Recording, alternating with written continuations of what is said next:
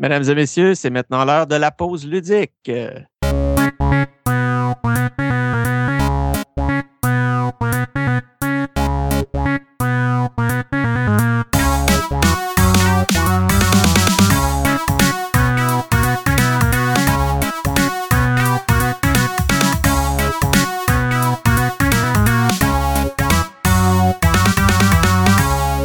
Pause ludique est une émission pendant laquelle trois animateurs de podcast prennent une petite pause de leur show respectif pour parler des vraies affaires, pour parler des vraies choses. Euh, en fait, on parle de trucs comme par exemple euh, quand Batman a décidé de faire le design du costume de Robin, est-ce qu'il l'a mis en orange pour qu'il attire euh, les tirs de fusil de ses ennemis? pour l'envoyer avant. Let's go, Robin. Frontline. Human decoy. on s'entend que lui, il est habillé tout en noir, Ouais. tout caché. Puis là, il envoie son ado en orange. Vas-y, là! Avec des bottines de lutin en plus. c'est ça, c'est. Hey, hey, mais boss, il y a un lutin. Je le tire dessus. Ah oui, descends-moi ça, man. Puis là, ben, Batman, il arrive après. Euh, pour parler de ces choses-là avec moi, euh, mes co-animateurs, donc euh, Simon Pascal Decoste. Salut. Salut, ça va?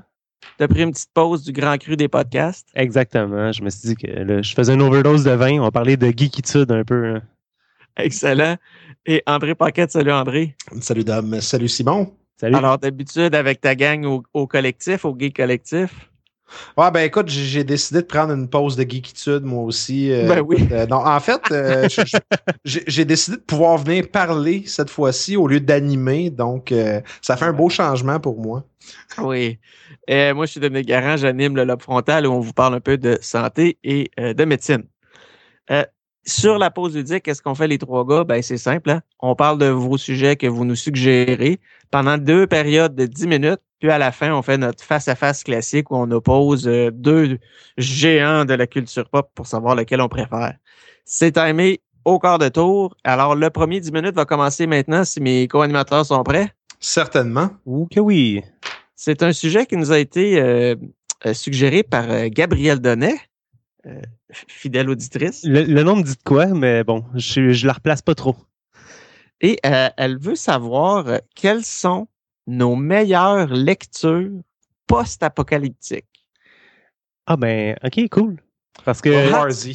Ben c'est ça que j'allais dire. Je lis pas, je lis comme vraiment pas beaucoup, puis celui-là, je l'ai lu. Ouais. mais je pense que je l'ai pas lu au complet. J'ai lu là, genre le trois quarts. Ah, que c'est bon? T'es-tu rendu? Je pense que c'est le Lidecker Initiative euh, qui, à un moment donné, Hey. quand t'as le gars qui commence à comme décortiquer la société à l'envers du genre euh, ben, Dom t'aurais été safe parce qu'un médecin il reste quand même important dans un monde post-collectif de, Mhm. de zombies. Mais mettons un, un comptable agréé avec son MBA devient Ouais. comme le bas de l'échelle et un maçon devient le haut de l'échelle parce qu'ils ont besoin de gens pour reconstruire. Ça Ben- m'a fait capoter ça. Pour quelqu'un comme moi, que pour lui, World War Z, c'est le film avec Brad Pitt, euh, c'est quoi donc l'univers des livres? T'as un livre, deux livres, c'est des comic books, c'est quoi? C'est un livre qui est rédigé, ironiquement parlant, par Max Brooks, qui est le fils de Mel Brooks. Euh. Donc, euh, Dracula, mort et très heureux, Robin des Bois, héros en collant. Son fils, à lui, a rédigé un œuvre incroyable. C'est- rédigé du point de vue un journaliste qui fait un peu un documentaire en allant passer des entrevues à des gens après que l'Holocauste de zombies soit arrivé. Donc, l'humanité a réussi à survivre. L'humanité a réussi à survivre et se repeupler, reconstruire, mais il rencontre des gens. Puis toi, t'étais où quand c'est arrivé? OK, il t'est arrivé quoi? Qu'est-ce que tu as joué comme rôle? Qu'est-ce qui s'est passé? Puis Ah. c'est vraiment intéressant parce que c'est pas juste une histoire. Puis le seul personnage récurrent, qui est le- un peu le narrateur, il n'y a pas vraiment. C'est pas vraiment un personnage où c'est à propos de lui, c'est à propos des gens qui va passer en entrevue. Ça, j'ai trouvé ça débile. C'est fou parce qu'il fait le tour de la planète, puis c'est tellement bien décortiqué. C'est tous les termes qu'il utilise euh, pour l'armée ou quoi que ce soit, c'est vraiment, tu vois qu'il y a une recherche assez intensive derrière ça. C'est pas juste euh, un, petit- euh, sideline broche à foin. Le gars, il a, vraiment mis du temps. Il parle des, de tout, ce qui peut être d'armure, d'arm- d'armée, de, fusils. puis c'est vraiment aussi comment, c'est vraiment comment ça a commencé la le, voyons, le- les zombies. hein, euh, World War Z, c'est le prequel de World War Z, mais. euh, Puis ben, c'est fou parce que de la manière qu'il rédige, c'est ça, c'est très plausible, c'est très. honnêtement, ça se passerait aujourd'hui, un holocauste de zombies comme ça. Je suis sûr que on, pourrait survivre en se fiant à ce livre-là, tu sais. Mm. Parce que il, il décrit ça, tu sais, le- les gouvernements vont réagir de telle façon. Euh, tu as eu tous les pays qui ont fermé leurs frontières, on n'accepte Mhm. plus d'immigrés. Là, tu as des immigrants illégaux, des gens qui arrivaient par bateau. Euh, tu sais, c'est- fou parce que puis ça, ils l'ont bien illustré dans le film, tu sais, que ça se propage un peu partout. Mais en gros, je suis un gros fanboy de ce livre-là, mais ça, c'est post-apocalyptique. OK. World War Z, faut que tu lis ça. C'est sorti avant ou après le film, euh, C'est sorti avant le Avant, film. Ah, Euh, ben ça a été un ouais. New York bestseller. Euh, faudrait que je le Google. Mais c'est-. OK, le monde qui sont écœurés des zombies lit quand même World War Z parce que le zombie est l'équivalent de la tornade dans le film Twister. Ouais. C'est Ça, ça. C'est un, un élément naturel perturbateur et l'histoire se passe autour de ça, dans le fond. OK. Intéressant. Toi, Dom? Euh, ben, ah, pour la, la lecture? Ouais? Ben, Simon, t'avais-tu fini sur euh, World War Z? Ouais, ben, je, je pense qu'on a fait le tour, là, à deux. là. Ok. Ouais. Ah, j'ai- Allez l'acheter. Ouais, moi, je l'ai pas lu, lui. Euh, Dans le post-apocalyptique, c'est sûr que, bon, si on se réfère encore à l'apocalypse euh, zombie, moi, j'ai lu Walking Dead, la série de comic books. Et euh, ça, c'est très bon. Je vous dirais, même si vous lisez, tu sais, souvent, le monde, me disait, Ah, quelqu'un qui lit pas du comic book, euh, qu'est-ce que tu recommandes? Euh, je recommande Walking Dead. Euh, ça, puis euh, Astro City, mais Walking Dead en soi, c'est pratiquement pas un comic book. Il n'y a pas de super-héros, il n'y a pas de super-power. C'est comme un, digest écrit en noir et blanc, euh, maintenant qui dure depuis plus que 10 ans. C'est bon, c'est bien écrit, c'est le fun. Oui, c'est une BD, mais euh, puis, la série télé s'en inspire beaucoup. C'est pas mal la même trame d'histoire, mais il y a des grosses, grosses différences. Tu peux être fan des deux. Si vous aimez la série télé, vous lisez pas encore le comic book, allez vous acheter les compendiums, vous allez triper là. Est-ce que le- la BD va te spoiler le, le- la série télé? Jusqu'à un certain point ou euh, Ouais, jusqu'à un certain point. Tu sais, exemple, euh, tu sais, moi, je- tu sais, là, je vais faire des spoilers, mais tu sais, exemple, que je- euh, la, la femme de Rick est enceinte, puis que c'est son ami qui a couché avec pendant qu'il était dans le coma. T'as des Ok. petites trames comme ça, mais Shane meurt pas exactement de la même façon. Euh, Laurie non plus meurt pas exactement de la même façon. Puis là où il y a des grosses, grosses différences, c'est qu'il y a des personnages qui n'existent pas dans un et dans l'autre. Le fameux Daryl n'est pas dans la BD. ou même la je pense que c'est quoi la saison 2 ou 3 qui passe au complet dans la prison. Ouais. Euh, dans la BD, c'est une nuit puis c'est fini. Si je me trompe Non, pas, c'est qu'est-ce que j'ai entendu dire euh? Non, c'est assez fidèle. Il reste beaucoup plus Ah ouais, longtemps que ça dans la prison. Ouais, ouais, ouais, ils l'ont étiré un peu. Ils ont, ils ont étiré la sauce un peu à la télé, je trouve. que- Ouais. Mais pas, pas sur des. C'est comme. Ils ont tiré la sauce sur des éléments que dans la BD, c'était très court, mais qu'il y a d'autres affaires dans la BD que c'était beaucoup plus long qu'ils ont coupé à la télévision. Ok. Puis l'attachement émotionnel était différent. J'ai aimé voir les deux côtés parce que cet arc-là était un de mes arcs préférés du, du Walking Dead en BD. Puis ils ont, ils ont mis beaucoup plus l'emphase sur le governor, puis la ville, puis les affaires de même à la télé. Mais mais il y a tellement de différences. C'est Andrea, euh, euh, dans la BD, est encore vivante. Alors que, donc, à cause de ça, tu sais que pour ce qui est de quel personnage va vivre et mourir, t'as aucune idée. Mais où ils vont, comme là, ils sont sortis de la prison puis ils sont rendus à Woodbury. Ça, c'est comme dans le livre. Je savais, moi, qu'elle en arrivait à Woodbury. Donc, ça te spoil pas tant que ça. Puis, euh, oui, ça vaut la peine d'être lu. Tu- tu- vous allez vraiment aimer ça. Il y a quelque chose peut-être d'un peu différent aussi, où ça, je l'ai découvert par l'entremise de la télésérie en premier, mais c'est euh, CW qui ont pogné la licence de The Hundred. Donc, Ouais. euh, ça, c'est du post-apo sci-fi un peu. Donc, holocauste nucléaire sur Terre, il y a un exode des humains vers une station spatiale, puis ils attendent à un moment donné, puis ils décident de renvoyer leurs criminels sur Terre, qui sont étrangement des adolescents super sexy avec des dents blanches, euh, qui, qui renvoient sur Terre pour essayer de repeupler la planète. Là, il y a des gens qui sont restés. C'est un peu du post-apo. Euh, j'ai lu les livres après avoir écouté la télésérie. OK? Puis euh, c'est quand même très fidèle. La seule affaire qui est triste, c'est que les livres ne se rendent pas aussi loin que la série. Les livres vont se rendre à peu près au début de la saison 2. Donc, Ah. ça, ça laisse un peu place à l'imagination. J'ai aimé ces, cette lecture-là. Les personnages sont attachants.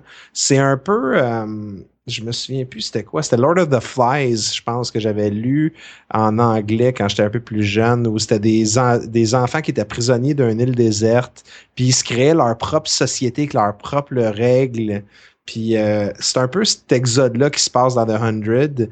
Puis c'est le fun parce que, tu sais, à un moment donné, ils trouvent, mettons, comme euh, le Mont Washington, il y, a- il y a quelque chose qui se passe là. Puis t'as Mm. le Lincoln Memorial qui a plein de, de décimations autour de ça. C'était bien. Euh, fait que ça, ça vaudrait la peine. Et c'est Oui. sur Netflix, si je me trompe pas, euh, The 100. Oui, certainement. Ben, c'est le premier partenariat qu'ils ont fait en plus Ah oui. avec CW où euh, l'épisode jouait à la télévision puis le lendemain était disponible sur Netflix à ce moment-là. Ah, cool. Bien populaire chez nous. Moi, je l'ai pas vu, mais euh, oui, c'est Ok. populaire.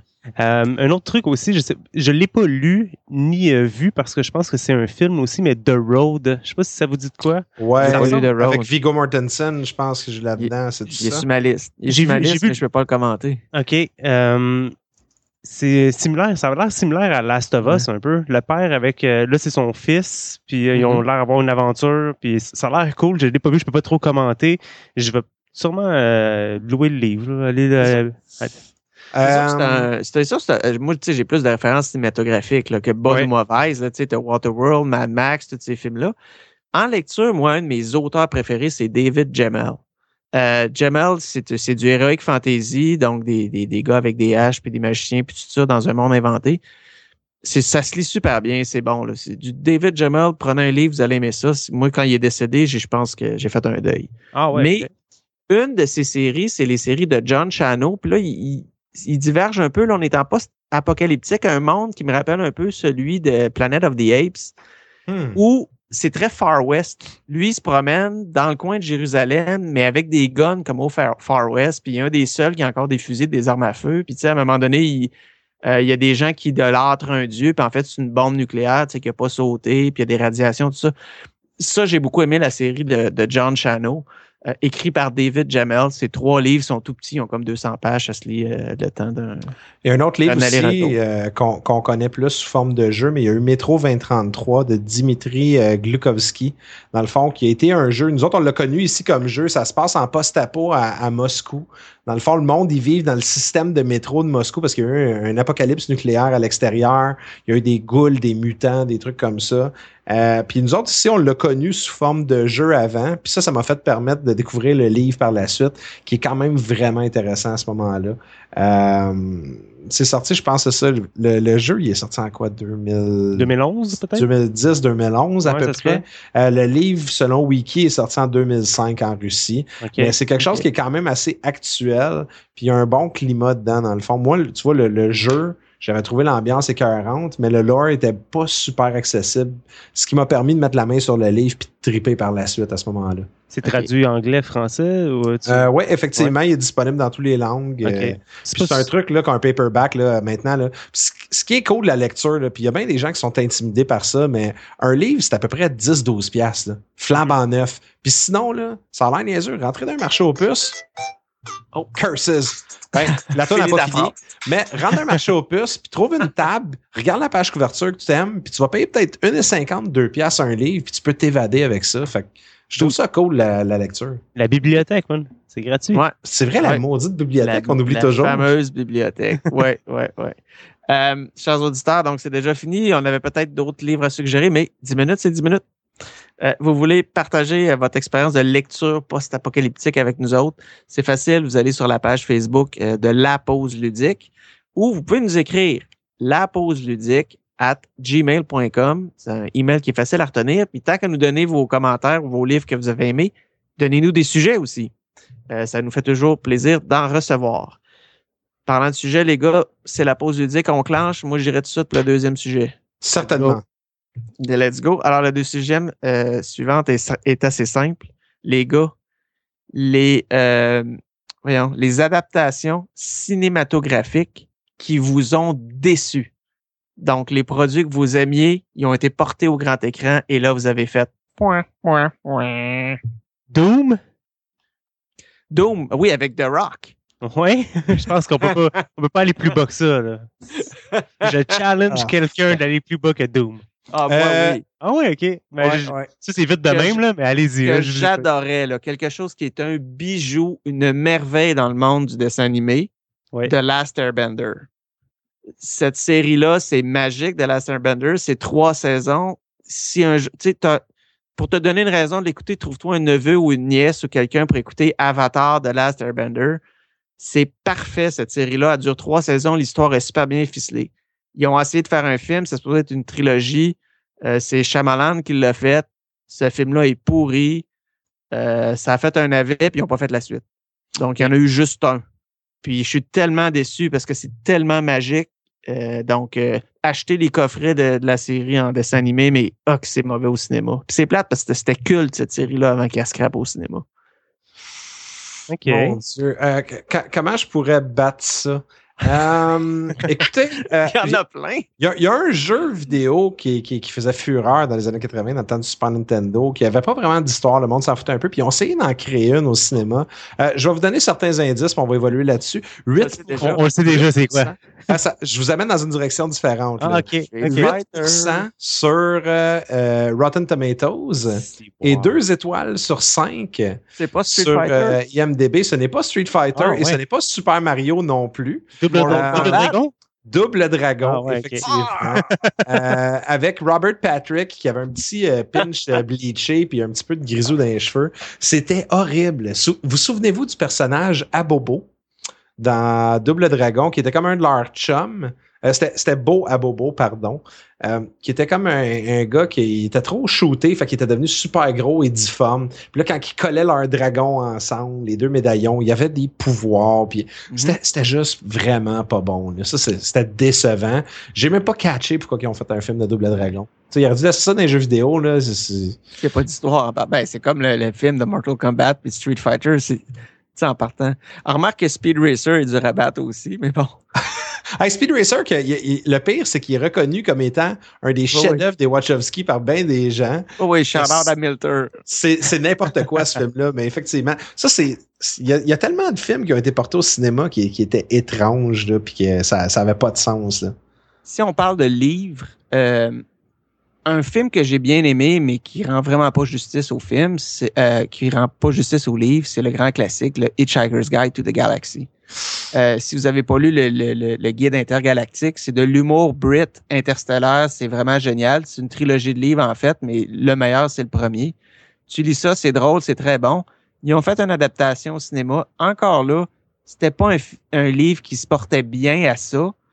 Je dirais pas que c'est un navet, là, le Hitchhiker's Guide, mais ça, ça rend juste pas justice au livre, si ce n'est que la fameuse scène du méga ordinateur qui dit 42, puis toute la foule qui dit 42 quoi.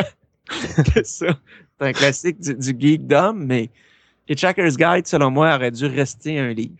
Mais Il y, a un autre, il y a un autre livre, moi, que je trouve qui a été mal adapté. euh, Gone Girl. Donc, Apparence en français, le film qui est sorti avec Ben Affleck. Ouais, Euh, pas vu. Le, le livre était juste génial, puis on coupé tellement de coins ronds, puis tu sais, puis j'ai bien de monde qui me font, je, je comprends pas comment on a pu se rendre là à la fin de ce film-là. Je veux pas le spoiler là, mais comment on a pu se rendre là? Ben, lis le livre, tu vas le savoir, parce qu'ils ont décidé qu'à peu près deux tiers de l'histoire n'avait pas d'importance dans le film, puis ils ont Oh. coupé ces coins-là. Donc, euh, ça a beaucoup de potentiel, puis c'était super bon ce livre-là. là. Je serais curieux de savoir, euh, je sais pas, est-ce qu'il y en a un de vous deux qui a lu Game of Thrones? Et si oui, êtes-vous satisfait de l'adaptation? Je, je n'ai pas lu Game moi non of plus. Ma Thrones. blonde, oui, elle pourrait en parler pendant longtemps, mais moi, euh, malheureusement non plus, je l'ai pas lu. Ah, ok, ben moi non plus, fait que je peux pas. Mais, c'est parce que j'adore ce qui se fait à la télé. Ouais. Euh, donc j'imagine que ça doit être satisfaisant. Ben, les feedbacks de ma blonde, c'est qu'elle est satisfaite euh, complètement de moi et de Game of Thrones, évidemment.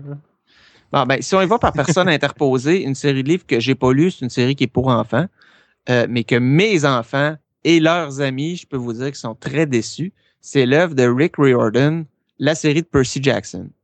Euh, moi, mes, mes, mes kids, ils ont vraiment lu, tu sais, ils ont lu les Harry Potter, les Épouvanteurs, les- il y a plein de films comme ça qui ont été faits, euh, de livres, de séries de livres, puis je te dirais même qu'ils argumenteraient peut-être qu'ils préfèrent les livres de Rick Riordan que, que, que les Harry Potter. Mais Harry Potter à l'écran, ça a bien passé. Les Percy Jackson, ils ont fait le 1, le 2 est allé direct au DVD, puis ils ont arrêté là. Ça n'a pas vendu, ça n'a pas marché, mauvais casting. Alors, pour ça, tu sais, on parle de déception. Ça, c'est une déception, je peux dire, pour le household garant, euh, que Percy Jackson est- a comme perdu euh, sa vibe au cinéma. J'ai aucune idée de qui, que- qui c'est, mais en le googlant, je vois que c'est pas vraiment de ma génération, ben de notre génération. Non, c'est ça. en ce moment, il y a une mode là, de des petites séries pour ados. Euh, tu sais, comme euh, ils ont fait les Twilight, ils ont fait les Harry Potter, c'est la, la littérature jeunesse. Tu trouves un monde, tu t'enlignes sept séries, puis tu fais plein, sept, huit livres, tu fais plein d'argent. Ouais, ouais. Puis après ça, ils ship au cinéma, comme ils ont fait avec les Hunger Games, puis les labyrinthes en ce moment, puis toutes ces affaires-là. Puis Percy Jackson, c'en a un qui est basé sur la mythologie grecque. Donc, le petit gars, c'est le fils d'un de la gang, là, je pense, de Poséidon, quelque chose comme ça. Puis ça a l'air que c'est le fun à lire quand t'as j'imagine, 8 et 15 ans. Mais au cinéma, ça n'a pas marché, donc c'est une déception. Euh, Ça aussi, ça n'a pas fonctionné. Il y, en a, il y en a un que je n'ai pas catché aussi, c'est quand ils ont fait- décidé de faire le remake de The Great Gatsby avec euh, Leonardo DiCaprio. Puis, euh, Ouais. c'était- C'était correct, mais j'ai j'ai été déçu de ça. On dirait, tu sais, c'était comme, ils ont, ils ont fait un gros budget, puis là, ça, ça pétait de partout. Tu checkais les trailers, puis en l'écoutant, c'était c'était correct. C'était c'était pas... J'aurais écouté l'original, pas de Leonardo DiCaprio, puis j'aurais eu autant de fun, je crois. OK. À Il, il reste combien de temps, juste euh, euh, pour savoir? peu près 3 minutes et demie. L'inverse maintenant, cinéma ou euh, aux jeux vidéo ou à BD? Ben, j'en ai encore un ou deux, là, juste Ah, ok, vas-y. rap- je- je- rapidement. Ouais. Euh, là, je vais faire ben, V pour Vendetta, euh, du comic book à la télé. Moi, j'ai aimé. Je trouve que Ouais. c'est correct. Ouais. Ouais. Euh, là, je vais faire un. Comment on dit ça? là? Je vais choquer du monde. Là, ça n'a pas de bon sens. Je vais faire un blasphème. J'ai préféré l'adaptation des Watchmen au cinéma. J'ai adoré la BD, mais je trouve Mhm. que au cinéma, ils ont épuré un peu de la folie d'Alan Moore qui faisait plus de sens à la fin. Donc, j'ai préféré le film Watchmen. Donc, ça aussi, j'ai adoré. Et euh, des peurs que j'ai, personnellement, j'ai vraiment peur que Batman versus Superman qui s'en vient vont scraper de Dark Knight comme on n'a pas vu depuis longtemps. Mais c'est ma prédiction, on le saura dans l'année prochaine. Ouais. J'ai bien hâte de voir ça, moi aussi. Mais- Moi, tu vois, j'ai- j'ai j'ai un espoir. Euh, Ready Player One, qui est écrit par Ah. Ernest Klein, j'ai hâte de voir ça en film parce que, Il pourra pas. ben, sais-tu quoi? J'ai- certaines craintes, mais Tu sais, c'est quoi ma crainte, moi? C'est que dans ce livre-là, il y a tellement de références ouais. que pour l'amener au grand écran, il faut qu'ils aillent chercher toutes les licences, puis ils les auront pas. Puis parce qu'ils seront pas capables d'avoir toutes ces licences-là, ils vont être obligés de modifier, puis d'ajuster, puis d'essayer de faire... Puis ça sera pas aussi bon. Tu sais, tu peux pas faire référence à autant de films, de musique, puis de jeux euh, des années 80. Ça leur coûterait les yeux de la tête, à moins que, bon, vu que c'est des licences éteintes, ils veulent faire de l'argent un peu. Mais y je suis d'accord avec toi, plusieurs- j'adore ce film-là, mais... Parce qu'il y a plusieurs trucs qui sont un peu éteints quand même, parce qu'il y a beaucoup de références d'Atari, il y a beaucoup de, tu sais, du Dungeons and Dragons, Ouais. enfin de même. Moi, je pense que c'est, c'est atteignable, euh, mais, mais c'est, quelque chose que j'ai hâte de voir. J'ai, Mhm. j'ai hâte de voir parce que c'est, en bonnes mains présentement. On s'entend que Enblin, euh, qui vont s'occuper de ça, ça va être génial. Donc, je, suis curieux de voir ça. Puis c'est un livre que c'est tellement graphique dans la tête. Là, tu- Puis ceux qui l'ont pas lu, Ready Player One, un conseil, le audiobook. ouais, avec la voix de Will Wheaton. C'est parfait. Euh, c'est un livre, même j'ai l'impression qu'il est moins aride en audiobook. C'est vraiment un média qui est parfait pour cette histoire-là. Euh, dans votre char, dans le trafic à Montréal, là, moi j'en ai pas ici du trafic. Mais dans votre coin de Montréal, vous écouterez ça. Ready Player One, c'est génial. Ah ouais. Mais euh, là, je parle à ceux qui vont nous écouter en 2016, là, 2017 peut-être même. Là. Mais euh, Mm-hmm. le film euh, Angry Birds ou même euh, le film de Tetris, est-ce que ça Ah, va les- être des flops, ça? Ou, euh? Sûrement. Ça va Mais- être dans la bin à côté de Battleship Ouais, avec Rihanna. exactement. Hey, Tetris, Oh. là. Ah, fuck Battleship. Excusez Rihanna, c'était tellement pas bon. Ouais, Ah, ouais. ah. T'as touché mon porte-avions. C'est le genre de film que tu te réveilles la nuit pour le détester. Là. En fait, euh, je vais t'avouer que je l'ai pas vu. ah, c'était. Ben écoute, garde, il- tu, tu- Mais c'est parce que j'ai Netflix, il y a à peu près 200 films que je veux voir avant celui-là. Ouais. Ben, le, le pire, c'est que Netflix, moi, me disait écoute, ce film-là, t'es recommandé selon tes goûts.